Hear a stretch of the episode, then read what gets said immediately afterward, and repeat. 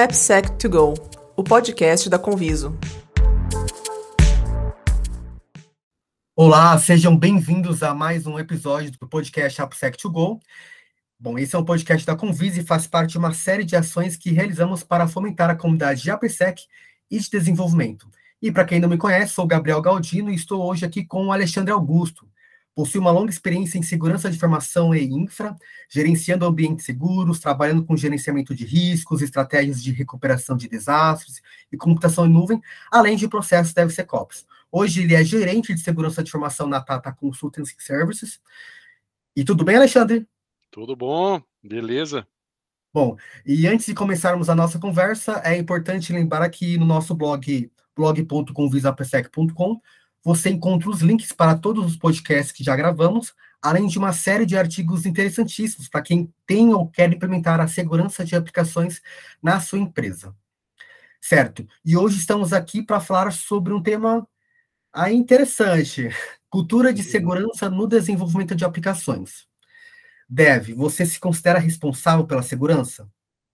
Bom, mesmo que não esteja em seu título ou descrição do seu trabalho, a resposta deveria ser sim, porque cada pessoa que é responsável pela construção de um código, ela, ela tem também a responsabilidade de construir um código seguro e de qualidade. E o que é, então, cultura de segurança? Uma cultura de segurança ela significa que todos aqueles que estão envolvidos em o desenvolvimento de uma aplicação precisam se preocupar com a segurança e tomar medidas para mantê-la. E para falar sobre isso, eu convidei aqui o Alexandre Augusto, que tem uma longa experiência e pode, então, nos ajudar a desdobrar sobre essa, essa pauta. E antes de entrar no, no tema, é, queria aqui começar esse papo perguntando para você, Alexandre, um pouco sobre a sua história profissional, para que nossos ouvintes possam te conhecer melhor também. Que legal, que legal. É, boa noite, gente. Obrigado pela oportunidade. É, eu sou, como o Gabriel apresentou, sou Alexandre Augusto. Eu estou na área de segurança já faz alguns anos, não vou ficar falando aqui para me parecer mais velho que eu sou, mas já faz um tempo.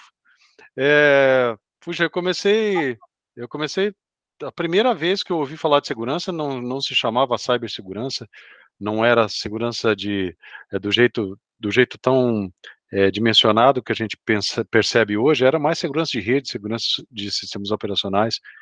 Eu comecei na Cefaz, na Cefaz São Paulo, na Secretaria da Fazenda, é um, foi uma incrível escola. Alguns caras que, que estão é, no ambiente de segurança de informação do Brasil, como o Fernando é, Fonseca, é, da Antebellum, também trabalhou comigo naquela área.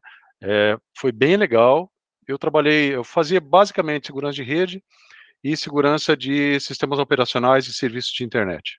Então, proxy, Apache, web, a, toda a parte de front-end, algumas coisas que a gente cuidava de umas máquinas que prestavam serviço para ser fácil, que eram bem visadas. Então, naquela época, foi o meu primeiro, meu primeiro contato com segurança. Eu fiquei nesse lugar é, nove anos. É, a minha raiz é Unix e Linux, então eu vim do ambiente de é, linha de comando, né? E eu saí desse lugar depois de nove anos e fui para EDS, que era uma gigante de prestação de serviço de TI. É, e quando eu saí da Cefaz, eu achava que eu trabalhava num ambiente grande, né? E aí eu, eu encontrei é, uma, uma cadeia de padarias é, mundiais que era maior do que a Cefaz de São Paulo. E aí eu falei, nossa, gente, o que, que é isso?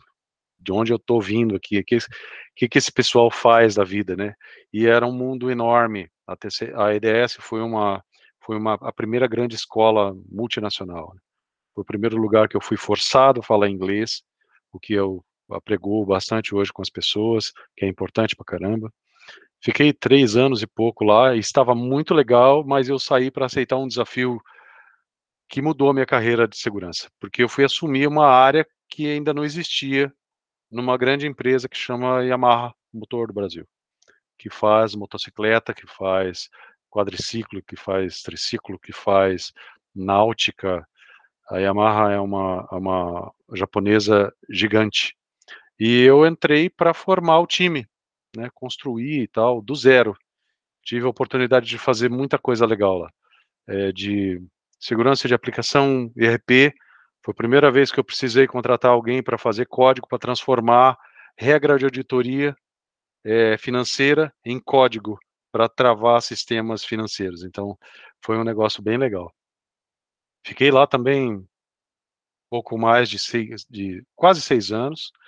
E de lá eu saí, fui assumir um projeto curto, de, de curta duração, de, de, pouco mais, pouco menos de um ano, numa operadora de cartões, numa embolsadora de cartões, que no Brasil ela era pequena, é, que é, ela se chama Disseken que é uma alemã, e, bem, outras, entre outras coisas que mostram como eles conhecem de segurança, é, havia uma, uma, uma divisão que fazia o trabalho de impressão do euro.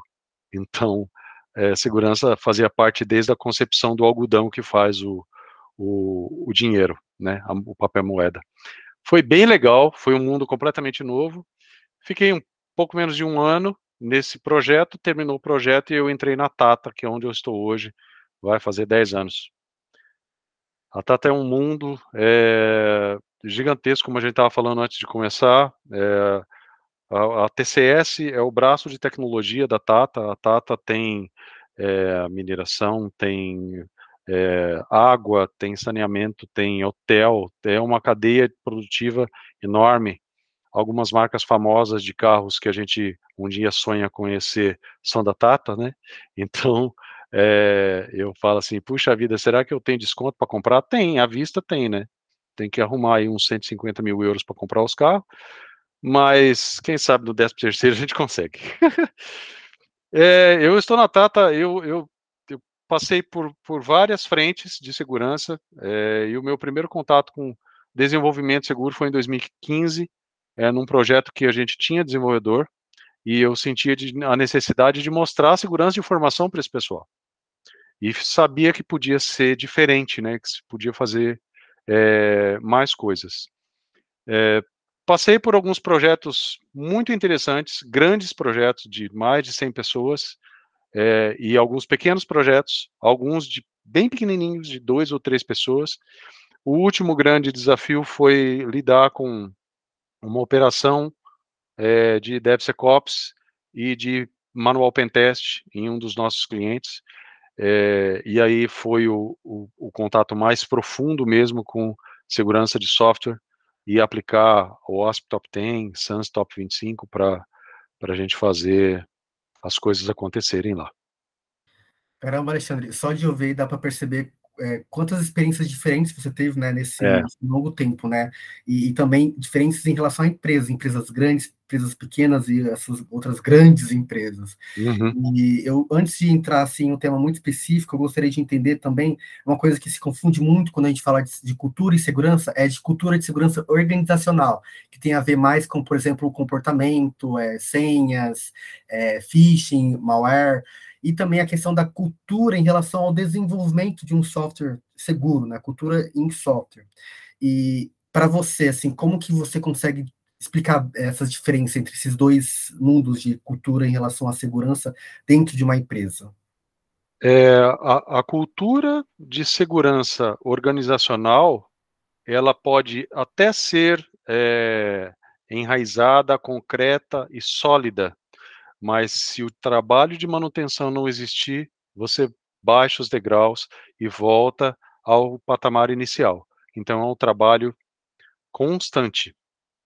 É, awareness, treinamento, capacitação, treinamento, capacitação, é, não pode ser só a semana da segurança uma vez por, por ano. Você precisa estar presente, você precisa fazer com que as pessoas entendam a cultura da segurança da empresa.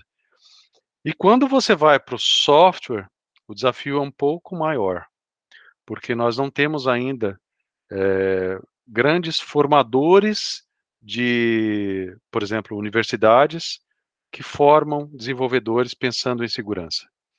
É, um dos trabalhos que eu vim fazer a, aqui em Londrina, que eu, comecei, que eu conversei com você, foi de visitar universidades e conversar com as pessoas que constroem as grades dos cursos para implorar para elas que eles incluam nas grades conceitos de segurança e nos cursos de desenvolvimento inserir segurança de software desde a concepção, né? Desde o do colégio, antes de ir para a faculdade, a gente tem essa possibilidade. Então, isso é muito importante, porque quando você. Hoje, como acontece?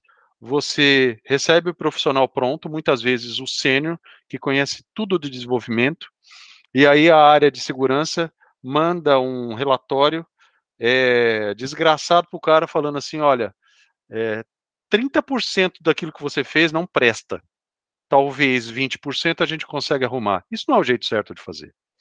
Porque tudo aquilo que o cara fez é muito importante.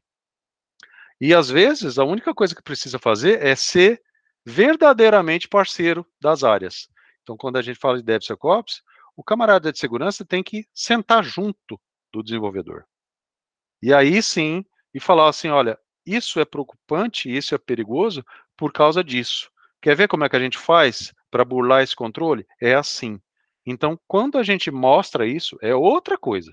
Não adianta ficar só trocando e-mail e tal. Isso é construir cultura de segurança para o desenvolvimento. Boa. Quando a gente fala de DevSecOps, pensa também, também em DevOps e pensa nessa colaboração entre times. E isso que você falou muito Sim. bem, né? é, é, o pessoal de segurança ser parceiro com o pessoal de desenvolvimento. Em relação às grandes empresas, né? A cultura de segurança ali é muito diferente Aí quando a gente pensa mais no desenvolvimento de um software seguro, é muito diferente das experiências que você teve em empresas pequenas, como que é essa relação de cultura de segurança em empresas aí de acordo com o tamanho delas? Existe, é, esse seria um fator de influência, por exemplo, em empresas maiores, a cultura, a cultura de segurança é, ela é mais consolidada ou ela é mais investida do que em empresas menores ou não tem nada a ver? Eu acho que não tem uma relação direta, porque isso depende muito do segmento de negócio da empresa. É, eu vi clientes que têm 100 mil funcionários, mas que que estão em um, em, um, em um nível muito elementar de segurança, porque não faz parte do core business deles. Né? Você pega empresas do agronegócio, você pega empresas de siderurgia, que são gigantes, empresas centenárias, mas isso não faz parte do core business. Agora, quando você pega uma empresa de software, aí sim. Quando você pega um prestador de serviço de IT, como nós somos, aí sim. As coisas, as duas coisas precisam andar juntas, porque isso faz parte do core business. Né? Então, desenvolver de forma segura e garantir segurança em sua infraestrutura, garantir segurança em geral nos seus processos, é parte daquilo que ela vende como serviço. Então, aí sim você precisa é, ter uma maturidade maior. Às vezes a gente encontra em metalúrgicas, em siderúrgicas, em outras frentes, área de alimento e tudo mais, você encontra empresas maduras, mas isso não é uma regra, não. Ótimo. E em startups, como que funciona essa cultura de segurança? É, geralmente é um tema meio polêmico, né? Porque startup tem aquilo de você ter que escalar, você tem que entregar, mas. Velocidade, né? É. Você tem alguma experiência também com startups? Cara, eu nunca tive a oportunidade de trabalhar com startups. É, mas eu tenho amigos que trabalham nas startups e a gente já trocou algumas figurinhas. É muito desafiador. Porque o processo é, desenvolvido para segurança, ele, ele precisa ser flexibilizado para atender às necessidades de negócio. A gente sempre tem que lembrar disso, né? Segurança existe para proteger o negócio. Se não tem negócio, não, não adianta. Você vai segurar o quê? Você vai garantir o quê, né? É, e as startups, é, pelo menos nas que eu conheço, elas fazem bem isso. Algumas grandes empresas, algumas enormes empresas, tiveram já a ideia de criar startups específicas dentro dos seus núcleos, né? Porque você sabe que para aquele segmento, né, o segmento de segurança, é, os processos precisam ser mais ágeis e não é deixar que as coisas aconteçam é, de forma sem controle, mas é que você precisa ser mais é, ativo, mais rápido na tomada de decisão. Algo que, se você tiver uma hierarquia muito rígida, numa grande multinacional, onde você escala para o VP nacional, depois para o VP Latam, depois vai para o VP regional e depois vai para o global para tomar uma decisão, isso não funciona com as startups. Então, as startups mostram para a gente que alguma coisa precisa ser feita diferente, inclusive na área de segurança. Boa. E em relação agora à questão mais de times, tamanhos de times, né? a gente falou agora de empresas e times grandes e times pequenos, tanto time de segurança como time de desenvolvimento.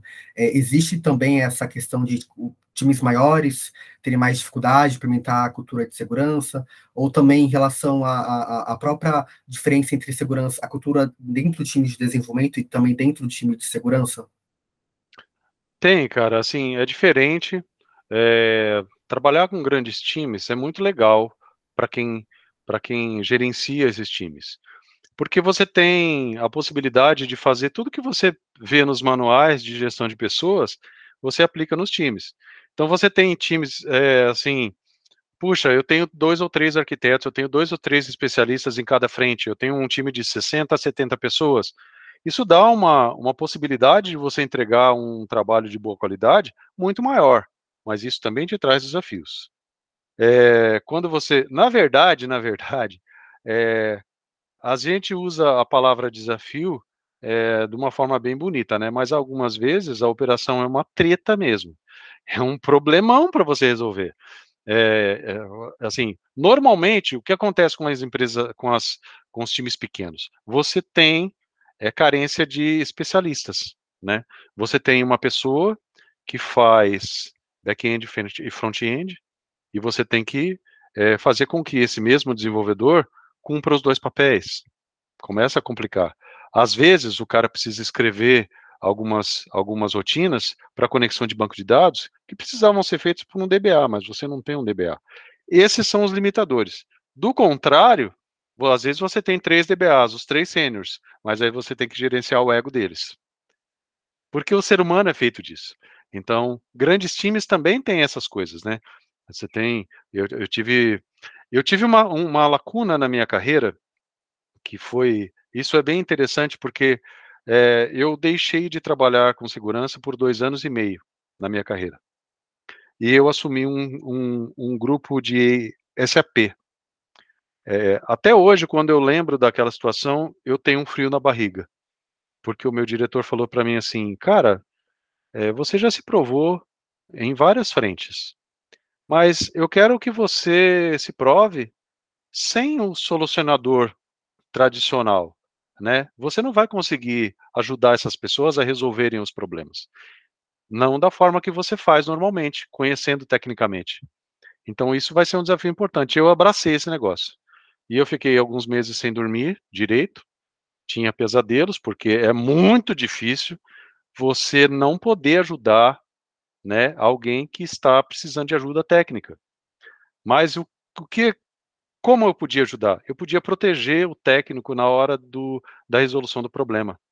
Então eu podia conversar com a área do cliente, eu podia conversar com a área usuária e falar para ele assim, olha, o que você precisa falar, você precisa falar comigo, porque quem está resolvendo o problema precisa ter a cabeça fresca para pensar na solução. Se você pressionar ele como você tenta pressionar a mim, você vai, a gente vai ter problema. O cara vai se sentir pressionado e não vai ter a criatividade para encontrar a solução daquilo.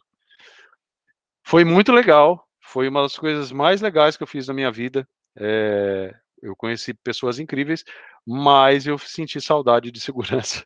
Aí depois de depois de dois anos e pouco eu falei eu quero voltar porque eu gostei pra caramba, mas eu quero voltar. É, Bom, e em relação à própria questão de você ter comentado de que times pequenos, né, as pessoas acabam meio que concentrando certas responsabilidades. Então, às vezes, por exemplo, em determinado contexto, é, para você poder influenciar na construção de uma cultura de segurança, é um processo às vezes complexo, né? Então, como que hoje, assim, pensando você como pessoa de segurança, como que a gente trabalha essa cultura de é, segurança em time de desenvolvimento, a partir dessa visão de SEC? Como que você pensa hoje pra, para pessoas de desenvolvimento que é, não têm contato, como você comentou, né, não teve essa base de segurança? Como que a gente faz isso em um, em um contexto profissional? Eu acho que a primeira coisa que a gente precisa fazer é dar uns passos atrás e capacitar essa pessoa. Não adianta você tentar exigir do desenvolvedor sênior que tem 25 anos de carreira e que está fazendo um trabalho brilhante é, e, e jogar fora o que ele faz porque ele está fazendo de forma insegura. Não, ele tem um valor enorme.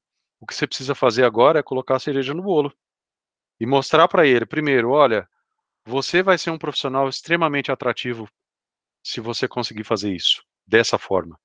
E aí a gente tem que ter investimento para capacitar essa pessoa, para dar treinamentos, para é, automatizar, para comprar licenciamento de, de, ferramentas que facilitam a vida dele. Não adianta o cara colocar um Notepad Plus na máquina na mão do cara e falar para ele assim, ó, faz e faz seguro. Fih, não, não vai rolar, né? Calma lá. Então a gente precisa, é, não adianta só cobrar, a gente precisa ter é, essa diferença. Existem é, empresas que têm grupos globais que trabalham em esquema de follow the sun, né? Tem três turnos. Cara, cada, cada modelo é um desafio diferente. É, e não é só segurança. Às vezes, você precisa resolver outros problemas na operação para conseguir estabilizar aquele ambiente e assim, e aí sim, ter o, a atenção das pessoas para falar de segurança e eles vão te dar ouvido. Porque enquanto o camarada está pilhado, tentando voltar o ambiente que está com problema, está com lentidão, ele não vai dar pitaco para você. Não vai adiantar. A disponibilidade ainda é muito forte, ainda é o, o, o, conceito de segurança mais forte dos três, pelo menos na área de negócio, né? É, falando de confidencialidade, integridade e disponibilidade, disponibilidade é muito importante. Total. E isso que você comentou de treinamento é realmente uma, é um processo primordial dentro tanto da cultura de segurança, a PSEC, é, DevSecOps, ou seja, toda a segurança, é, o ciclo de segurança, né, a segurança contínua, ela exige essa capacitação, ela exige esse treinamento, porque a cultura, a cultura ela é fruto desse, dessa, dessa, dessa mudança de percepção, né? E interessante isso que você comentou de que é, do papel da pessoa de segurança para poder é, auxiliar o desenvolvedor, né? Então já entra nesse ponto. A relação entre time de segurança e desenvolvimento, é, da sua experiência, como que como que funciona uma, uma boa relação entre esses dois times para poder gerar esse, essa mudança de percepção, né, trazer esses bons resultados. Porque, geralmente, quando a gente fala das relações de, é, entre esses times, fala-se muito de atritos, de, é, de conflitos. Uhum. E quais são as experiências positivas, assim, que você já teve, que você traz como, como até como um conselho aí para quem está ouvindo? Cara, eu já, como todo mundo que já tem 50 anos, eu já errei bastante, né? na minha carreira, e isso é natural.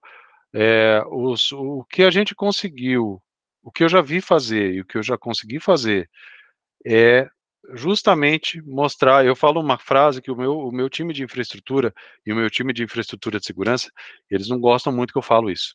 Mas eu falo assim: ó, a gente tem dois tipos de gente dentro da área de TI: quem faz e quem usa. Nós usamos.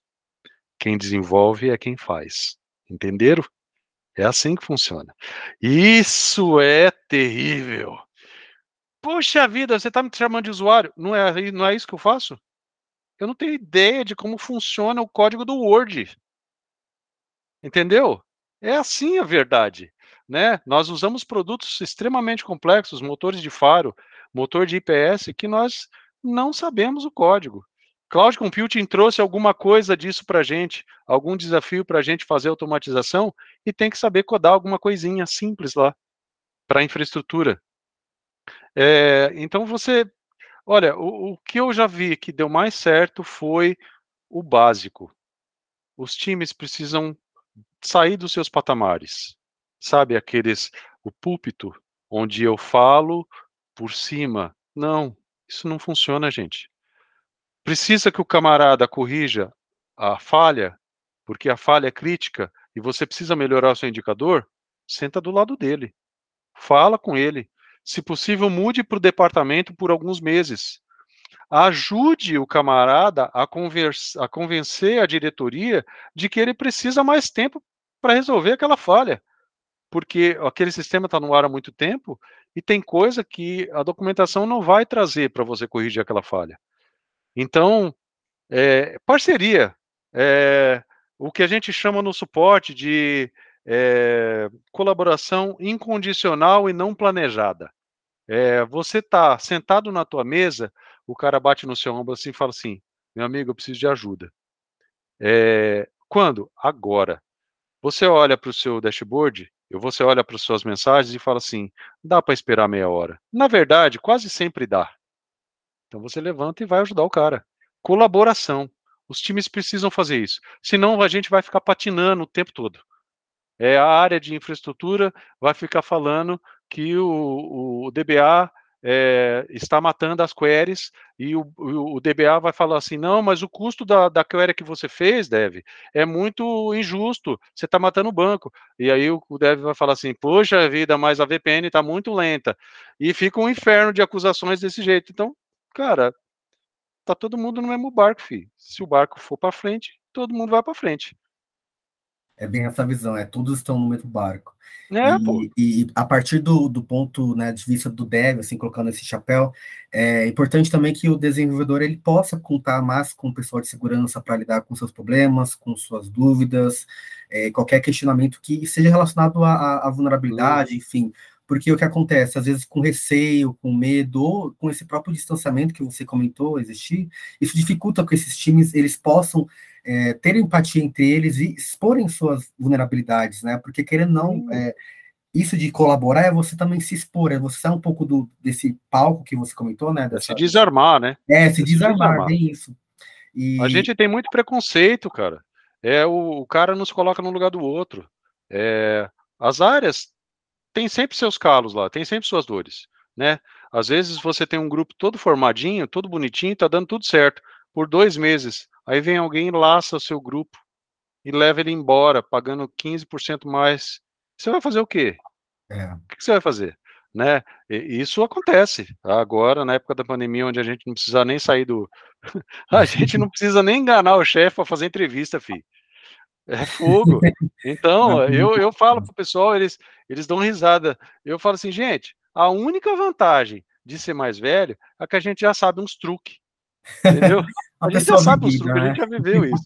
É, então, é, poxa, tem que mostrar para a pessoa que às vezes aquilo ali é ruim para o meu lado também, né? É, é assim. Outro ponto também que, que eu estava lendo de uma pesquisa era uma tese relacionada à cultura de, de segurança, né, de software. E um uhum. ponto que, que chamou bastante atenção foi que algumas atividades é, involuntárias e atividades que não estavam programadas acabavam favorecendo esse tipo de cultura, que é, por exemplo, pessoas trazerem à tona tópicos relacionados à segurança, para discutir esses tópicos com, entre os times. Isso acabou favorecendo com que as pessoas também passassem a ter interesse.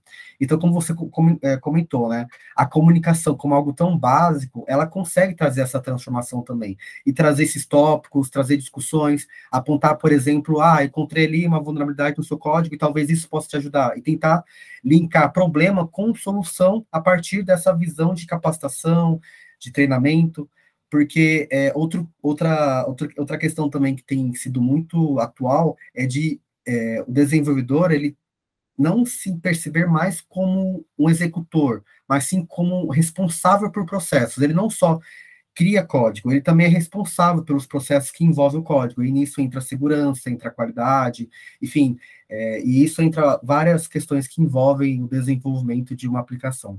Uhum, sim. É, é, é, é muito.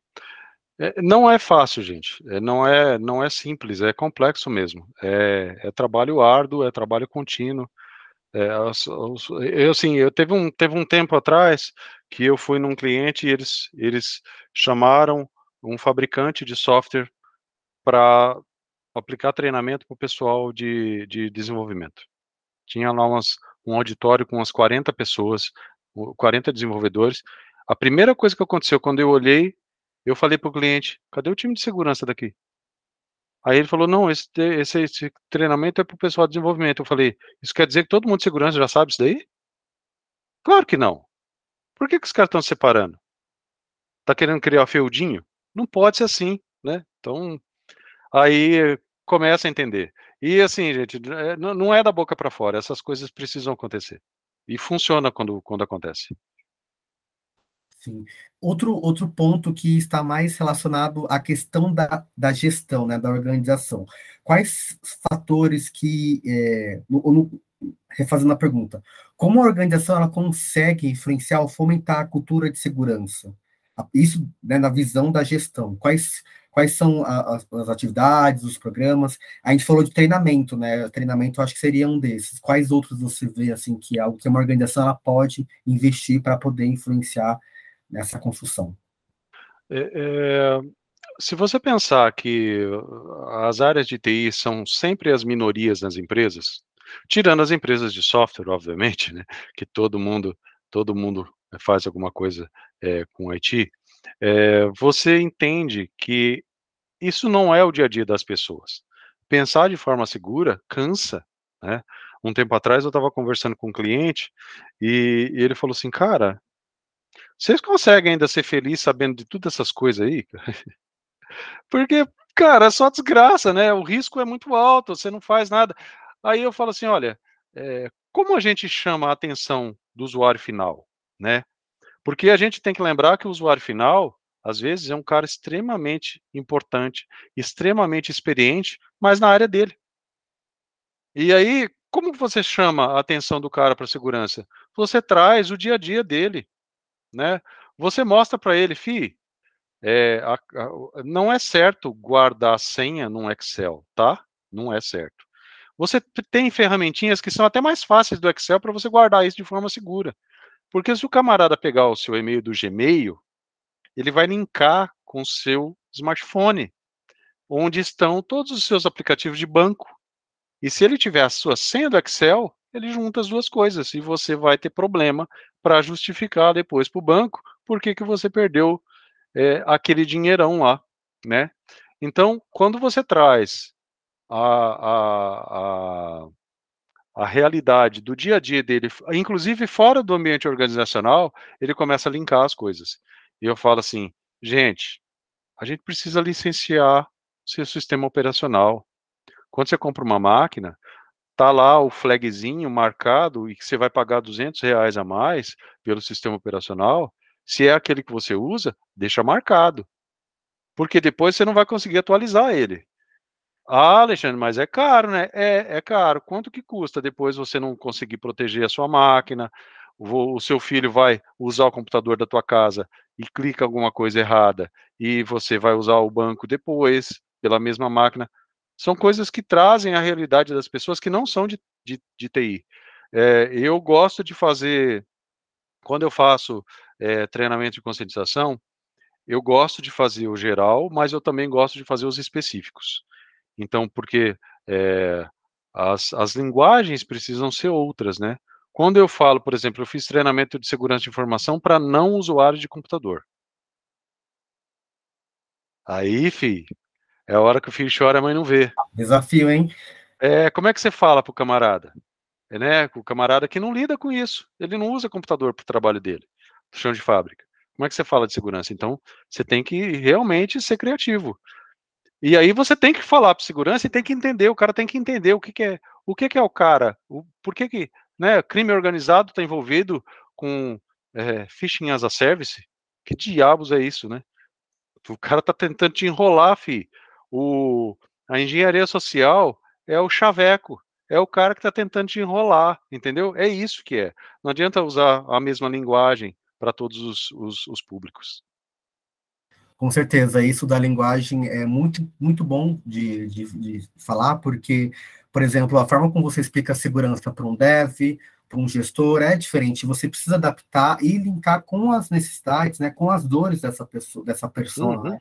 E, e, e, é interessantíssimo isso que você comentou também, sobre a, o fato de você economizar com a segurança. E aí entra também dentro da ideia do shift left. Né? A gente sempre fala, trazer a segurança à esquerda, na verdade, é trazer a segurança em todo o processo, isso também está relacionado à cultura de segurança, que é você mudar a ideia de segurança, a, a sua percepção de segurança como uma atividade específica em um estágio por exemplo, de verificação, para você, na verdade, é, introduzir ela em todo o processo, antes mesmo de você construir o software, aí na parte mais abstrata, que é na, na parte que você faz a modelagem de ameaça, enfim, os requisitos é, funcionais. Certo, então falar sobre, falar sobre segurança também é falar sobre economia, e isso é um ponto que, que acaba também muitas vezes ajudando a, a convencer um, um gestor. E aí eu queria linkar com uma pergunta da comunidade, é, uma pessoa perguntou assim, uma pessoa da área é, de, ele é analista de segurança e dentro da empresa dele, ele, ele quer implementar um treinamento de segurança, a empresa ela fornece esse tipo de investimento, mas ela não obriga o desenvolvedor a fazer. E aí ele não tem nenhuma, aí ele fala, não tem nenhum como dar alguma penalidade, obrigação para que o time de desenvolvimento faça. Como que eu consigo motivá-los a fazer esse treinamento se eles não são obrigados? E aí, o que, que você diria para essa pessoa? Cara, é... eu já tentei de tudo. eu já tentei bloquear o ID do cara quando ele não faz treinamento obrigatório. Eu já tentei de tudo. E o que dá mais certo não é penalizar quem não fez, é premiar quem fez. É, quando o pessoal começa a ver o destaque daqueles que participam, as, nem sempre todo mundo vai, mas a, a maior parte das pessoas vai querer fazer parte daquele negócio também, porque todo mundo quer estar tá do lado do sucesso, né? Todo mundo quer estar tá do lado da premiação, todo mundo quer estar tá do lado do, do reconhecimento da liderança. É, é, eu acho que tem uma tem uma, uma pegada, é, por exemplo, do conceito de security champion, quando você premia a pessoa que se engaja naquele tema, quando ele passa a ser o seu parceiro, isso é, é muito legal. É, é, mais até, dá mais resultado do que quando você tenta punir o cara porque ele não fez aquilo. Porque, cara, é, é, é assim, é, eu pego o, o, time de segurança e falo para eles que agora eles vão precisar é, fazer um curso de é, código penal.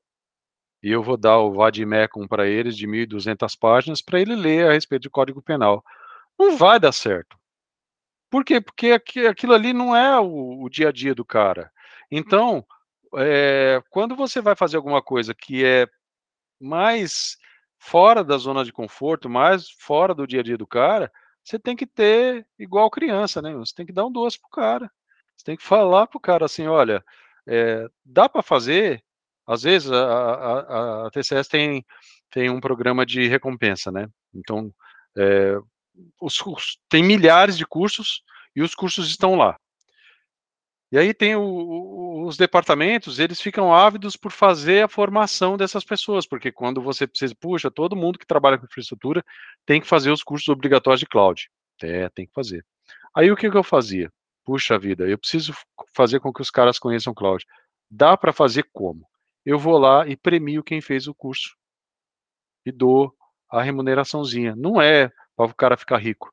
Mas ele dá para fazer um almoço com os colegas, dá para ele comprar um livro que ele está querendo.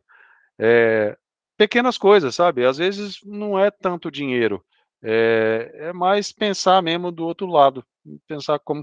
Eu detesto fazer curso obrigatório que não tem nada a ver comigo. Putz, tem coisa que é terrível. Então, é assim. É difícil mesmo. Aqui, aqui na Convida a gente tem experiência pelo, pelo Education dentro da plataforma, que traz a gamificação. A gamificação também entra dentro dessa ideia, dessa proposta de recompensa. É, cursos é, gamificados, plataformas gamificadas, elas também geram esse engajamento. Como você comentou, as pessoas elas querem de alguma forma ou outra serem reconhecidas ou elas serem Sim. recompensadas. Então, a gamificação ela ajuda nisso. Uh, e como você comentou também sobre Security Champions, e era o próximo tema, que também a gente fala muito aqui nesse podcast sobre Security Champions, que é um programa bastante importante dentro de um processo de implementação de segurança aí contínua, também dentro de, uma, de um processo DevSecOps. E eu já queria começar perguntando como que é a sua experiência com esse programa, se você já teve. É, é engraçado. Eu, eu, eu, eu eu criei um programa de recompensa e de replicação de membros do time de segurança fora do ambiente de desenvolvimento, com os mesmos conceitos de Security Champion, antes do termo existir, ou pelo menos antes de eu conhecer o termo. É, porque você pega o departamento fiscal financeiro e precisa ter um replicador de segurança lá. Como é que você faz, né? Pode ser, pode escolher, você fala pro, pro, pro, pro chefe do cara assim, fala, escolhe um cara aí para fazer. Não vai rolar. Isso precisa partir do cara. Então, como o que, que eu comecei a fazer? Eu comecei a fazer é, é, sessões curtas de 20 minutos, de 15 minutos, para falar para o pessoal qual era a vantagem de fazer parte daqueles que a gente chamava de replicadores de segurança? É, e, puxa, a gente encontrou gente nos outros departamentos que foram sensacionais para gente. Sensacionais. É assim, não haveria time de auditoria de código e nem de segurança de informação e nem de auditoria que conseguiria entender as falhas do processo como aquele pessoal. Então, se a gente não conseguisse trazer esse pessoal e falar assim, ó, dá para fazer um negócio legal, se você ajudar a gente. E, e a, o, o mais louco foi o seguinte: a gente não conseguia falar para os caras que a gente ia dar premiação, que a gente ia fazer mochila, camiseta. Não tinha nada disso, porque eu não tinha budget para fazer. Depois o budget apareceu. E aí a premiação foi de surpresa. Isso foi muito legal. Porque o pessoal não estava esperando, eles estavam fazendo para ajudar mesmo. Então, a, às vezes, é, é muito importante, a gente sabe da importância de fazer o negócio, é, é, é, é igual construir casa, né? É, poxa, o camarada está falando que você tem que ter cuidado com vazamento desde o alicerce, desde a fundação. Você vai deixar o negócio da infiltração na sua casa e não, e não gastar o dinheiro com, com impermeabilização? Você tem que fazer o negócio desde o começo. É a mesma coisa com segurança. Você vai gastar menos e vai ter um negócio realmente pronto no final, com pequenos ajustes que você vai fazendo para manutenção todo mundo entende essa linguagem. Né? Todo mundo sabe que quando você vai fazer um negócio, você tem que fazer o negócio certo desde o começo. Shift left é isso, nada mais. Sim. Em relação a, Security Champ, eu até vou comentar um pouco assim é, mais, porque a gente fez uma vez uma pesquisa para a comunidade de desenvolvedores perguntando se eles conheciam Security Champions e é, maioria não conhecia.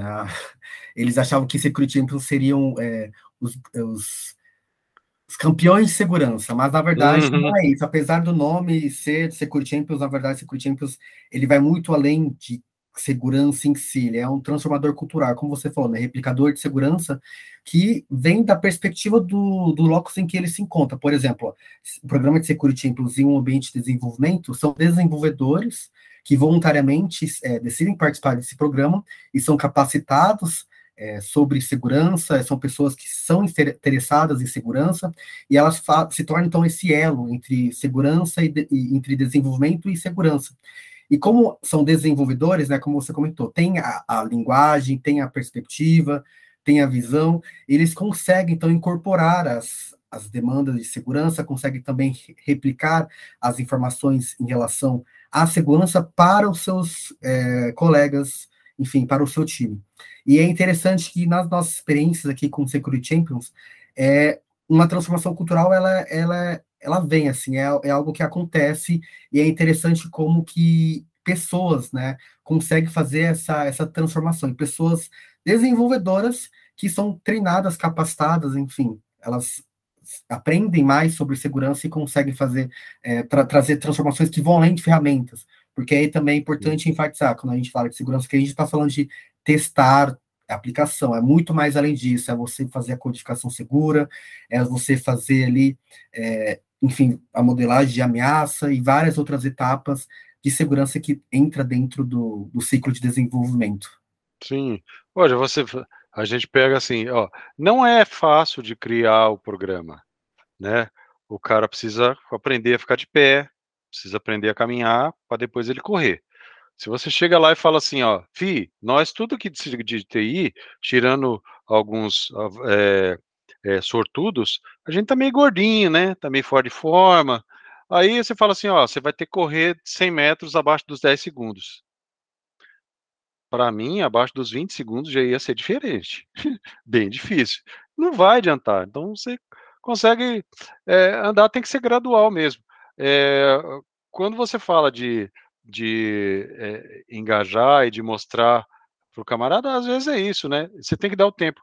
Eu, lembro de uma vez, quando a gente estava falando assim, puxa, gente, vamos lá na, na, apresentação, o camarada vai trazer um software que, que facilita a verificação, a validação do código em tempo de execução. Aí tinha um desenvolvedor que eu adorava ele. É um sênior que ele, ele baixou o óculos assim, ó, e falou assim: "Você está me dizendo que enquanto eu codo a aplicação, mas me falar se o que eu faço está certo ou não sob a perspectiva de segurança, eu falei, é isso mesmo, ele. Eu vou lá que eu quero ver esse negócio. E, cara, foi meio desafiador. Eu falei, esse negócio tem que funcionar agora, porque ele era o influenciador do grupo. Se ele abraçasse aquilo, e, e aí eu cheguei pro palestrante e falei assim, meu amigo, dá uma atenção para aquele camarada lá, tá? Tem que funcionar na vez dele, entendeu? Ele, beleza. E funcionou, cara. E aí ele falou assim, cara, dá para fazer uns negócios muito legal nesse, com esse treco aí. Então tem ferramentas, mas elas custam caro. Aí você volta lá naquela primeira, na, nas primeiras perguntas a respeito de investimento, né? E aí, às vezes, você tem que, que, que, que, demonstrar, e é difícil demonstrar isso. Olha, dá, a gente precisa gastar mais aqui para gastar menos na frente. Não é fácil fazer esse, esse exercício. É, eu tive um chefe na Yamaha que ele falava assim, Alexandre, ele falava bem calmamente, ele era gigantão, assim, mais de 1,90, e ele falava assim, Alexandre, toda vez que você for pedir dinheiro para comprar seus brinquedinhos, você pensa que você vai ter que vender uma motocicleta. Quantas motocicletas você tem que vender para comprar o seu brinquedinho, tá? Eu, meu Deus do céu. E eu fazia essa conta. Toda vez que eu ia chegar lá, fazer o, o equipamento, pedir a licença, eu falava assim: quantas motos que eu vou ter que. Puta, quando passava de três dígitos, eu falava assim: meu Deus do céu, me ajude agora. Porque era muito difícil justificar. É, é difícil mesmo. Meu Deus. É... é... então, quando a gente fala de chips left, é, é isso, é economia, né? Dizem pesquisas que você economiza 100 vezes mais se você é, previne uma vulnerabilidade do que você tratá-la no final. E como você falou, às vezes você vai ter que gastar com uma ferramenta, com um treinamento, é, enfim, e obviamente a ferramenta ela é esse apoio, né? Ela não faz a magia, que faz a magia é o desenvolvedor com o pessoal de segurança. E aí também tem a ferramenta certa para o momento certo, e aí também não a gente entra em outra grande discussão sobre ferramentas, porque são, são várias, né? São, são, Sim, são muitas. São muitas. E, bom, já caminhando para o final, trazer uma outra pergunta aqui de uma pessoa desenvolvedora que está trabalhando em um ambiente em que não tem, não, não, não se executa um ciclo de vida de desenvolvimento seguro. Ela está nesse ambiente de trabalho ali, onde não tem a cultura de segurança, e ela quer implementar essa cultura, ela quer trazer aquilo para o seu ambiente porque ela gosta de segurança. E o que, que você falaria para ela? Eu acredito que esse trabalho pode ser mais ou menos insanamente difícil. Fácil não vai ser. É, cara, depende do ramo de atuação empresarial, né? Como eu falei, às vezes aquilo não faz parte do core. É, se você trabalha no departamento de uma empresa que depende de software, o, a necessidade já está posta, né? Ele não vai sobreviver, o core business não vai sobreviver se ele tiver produzindo coisas vulneráveis, se ele estiver produzindo coisas bugadas. Isso é parte do negócio. Agora, tem coisa que não é assim, né? Uma empresa que não é da área, talvez os elementos de segurança, isso é muito interessante. Tem, tem muita gente que fala assim, puxa, eu não gosto mais de trabalhar com, com consultoria, né? Eu quero trabalhar para uma empresa é, que faça, eu quero ver, eu gosto disso, eu gosto de ver o começo, meio e fim. Às vezes nas consultorias você contratado para fazer um determinado trabalho, para implementar alguma coisa. Depois você vai embora, e aí você deixa os órfãos lá, né? Você fica sem saber o que foi que aconteceu. É, ciclo de vida de, de inserir é, segurança no ciclo de vida do software não é para iniciantes, né? É para iniciados mesmo. Você tem que galgar um, um patamar. Às vezes, dá para conseguir fazer algumas pequenas mudanças. Não dá para mudar de uma vez. Isso aí não dá. A gente tem que lembrar, há uns, há uns dois anos atrás, eu vi uma pesquisa que falava assim que é, aproximadamente 60% das empresas brasileiras não desenvolvem em ambientes isolados da produção. Eu li aquilo e falei assim: vocês estão bem com 60%, viu? Porque eu acho que é bem menos. É bem menos gente que tem ambiente de desenvolvimento, homologação e produção. Nós estamos nesse nível ainda, né? E não é só o Brasil, não, viu? Eu tenho colegas que trabalham na Europa, nos Estados Unidos, e os caras estão do mesmo jeito. Eles chegam lá e falam assim, cara, eu não tinha ambiente de dev. Os caras codavam no notebook. e aí levava o código para casa todo dia com o notebook na mochila. Eu, e você falou o quê? Eu, eu tive que respirar para mim não ter uma síncope nervosa, mas essa é a realidade. Não é core business dos caras. É, é fogo. É, não dá para você é, codar de forma segura, codar de forma segura se você não tem tempo né, para fazer isso. Se você sabe que vai aumentar um pouquinho o seu tempo. Né, porque o, o, fazer uma conexão com o banco tem centenas de métodos diferentes prontos no Git para você ir lá e mudar a variável e está pronto. Mas fazer isso de forma segura, fazer uma, uma busca no banco sem fazer full scan, né, coisa elementar, o cara precisa estudar um pouquinho, tem que dar tempo. É isso aí, é. Dá tempo. E é bom não, não desmotivar você que está ouvindo, que você viu que é, ao pouquinho você vai estudando, com o tempo você vai trazendo essa mudança. Sim. Essa mudança é interna, como você comentou, né?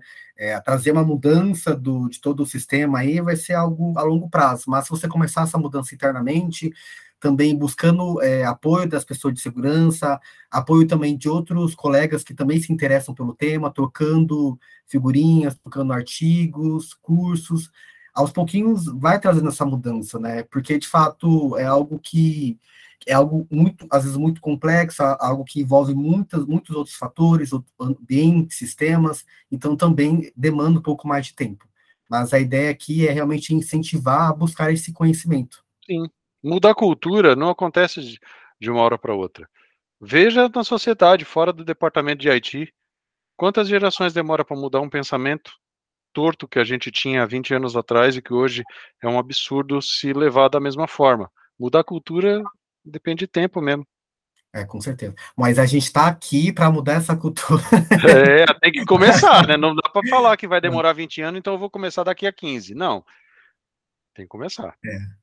Estamos chegando ao fim do nosso bate-papo aqui com o Alexandre, mas os nossos ouvintes podem usar as nossas redes sociais para fazer perguntas, trazer comentários. E lembrando que no nosso blog você encontra muito conteúdo sobre a, sobre a PSEC e também nossos podcasts anteriores.